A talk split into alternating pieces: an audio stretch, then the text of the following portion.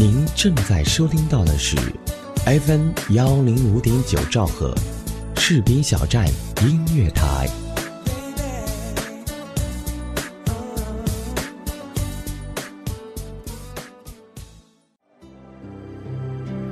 回溯一段岁月，走进一位人物，了解一段往事，装点一份心情。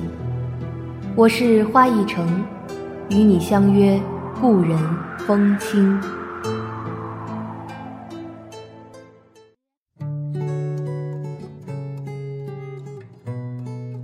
嘿，朋友们，你们好，我是花一城。我们又在 FM 一零五九士兵小站音乐台见面了。一晃已经来到了十二月的下旬，这是我今年的最后一档节目了。在加入士兵小站音乐台将近半年的时间里，陪大家走过了很多历史岁月，重温了很多经典故事，领略了很多大师风采。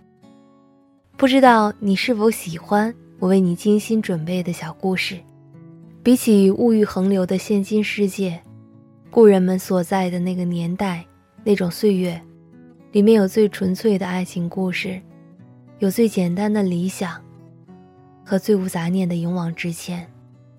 我也真心的希望借由《故人风轻》这档节目，可以让你在纷杂的岁月之中，让自己的心灵有所沉淀。本期节目。同大家分享著名画家徐悲鸿的爱情故事。人物小百科：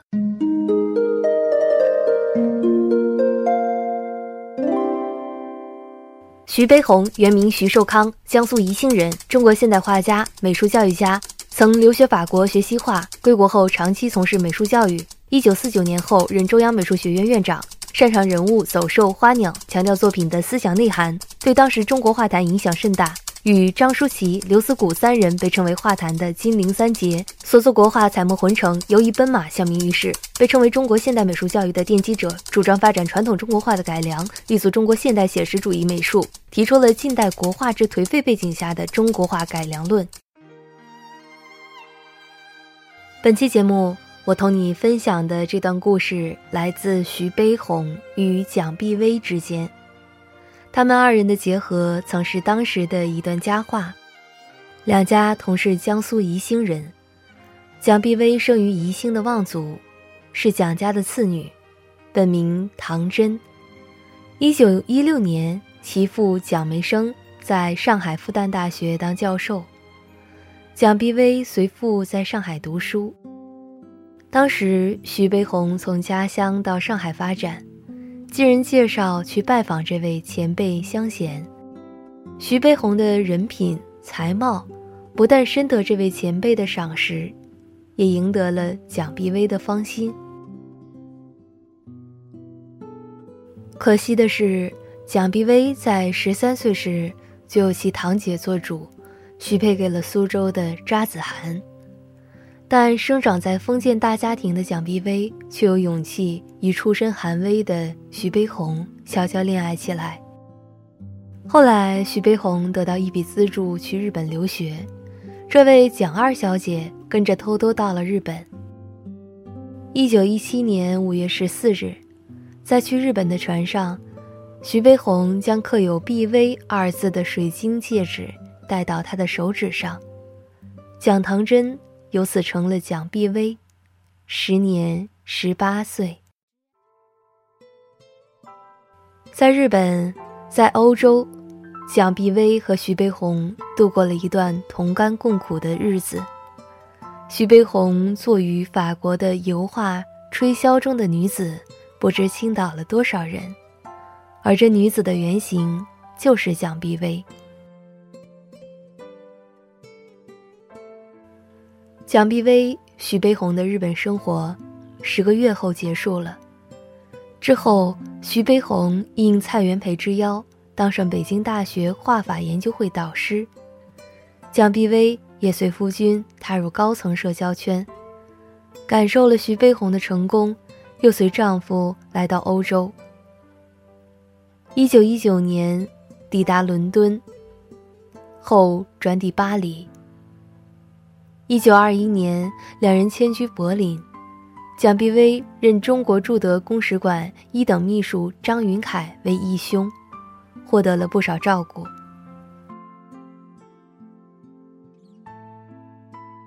这时，国内政局变乱，忙于内政的北洋军阀政府断了对留学生的公费资助。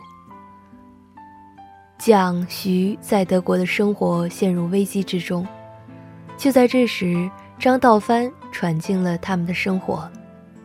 而张道藩与蒋碧薇的爱情故事也成为民国最著名的风流艳事之一。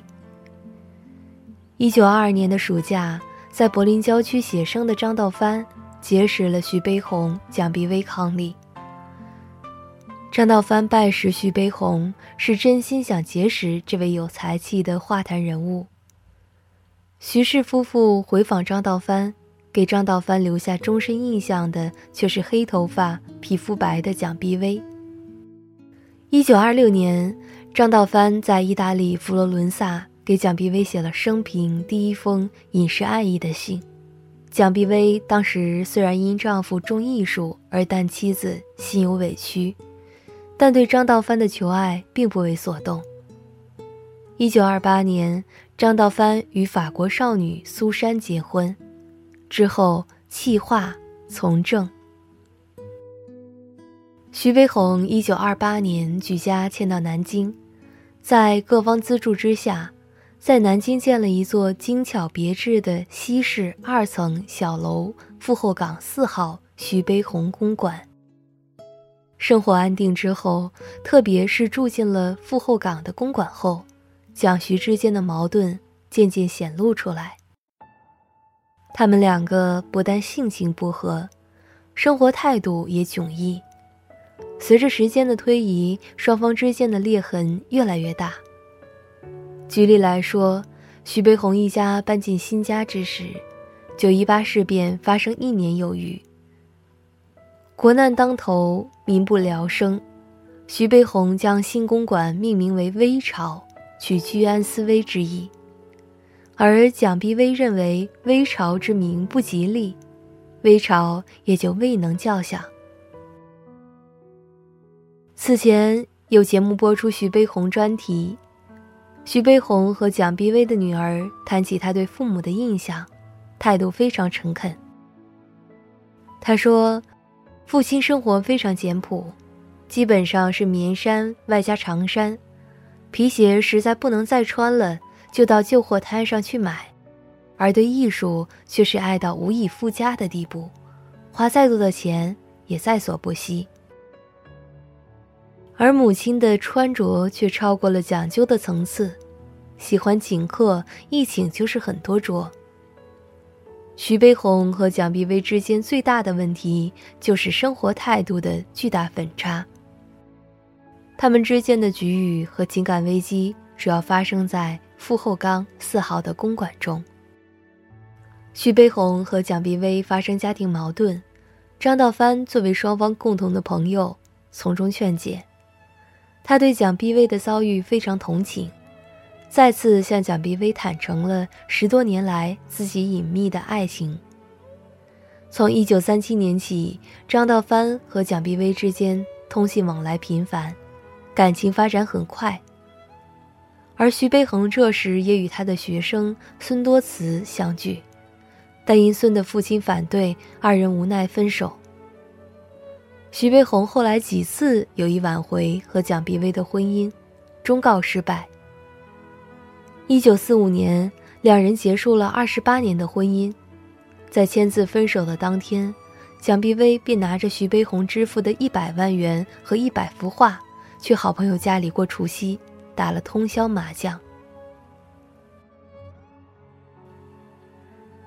一九四八年，蒋碧薇跟随张道藩去了台湾，成为张道藩公开同居的情人，直到一九五八年分手。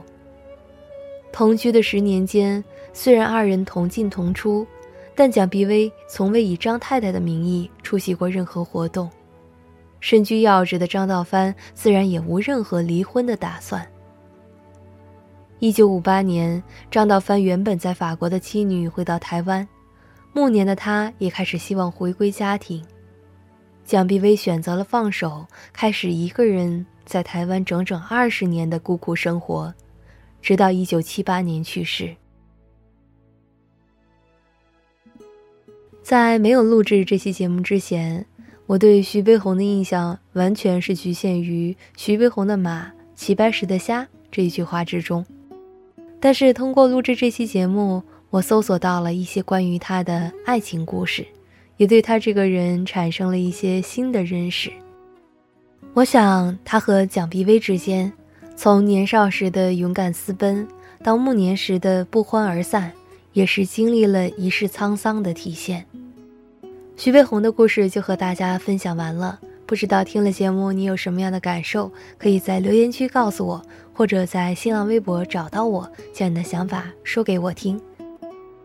同时呢，如果你喜欢我的声音或者主持风格，可以在微信添加朋友，搜索“花一城”，在朋友圈或更多的选项之中找到以声会友的花一城，在那里每周会有一个固定的读书板块，叫做“等一个人读书”，我会看书读给你听。本期节目到这里就要结束了，感谢责编子恒、监制浩然、主播助理巧巧。非常感谢二零一六年各位耳朵们的陪伴，二零一七年希望我们继续守候在 FM 一零五九士兵小站音乐台，我们二零一七年再见。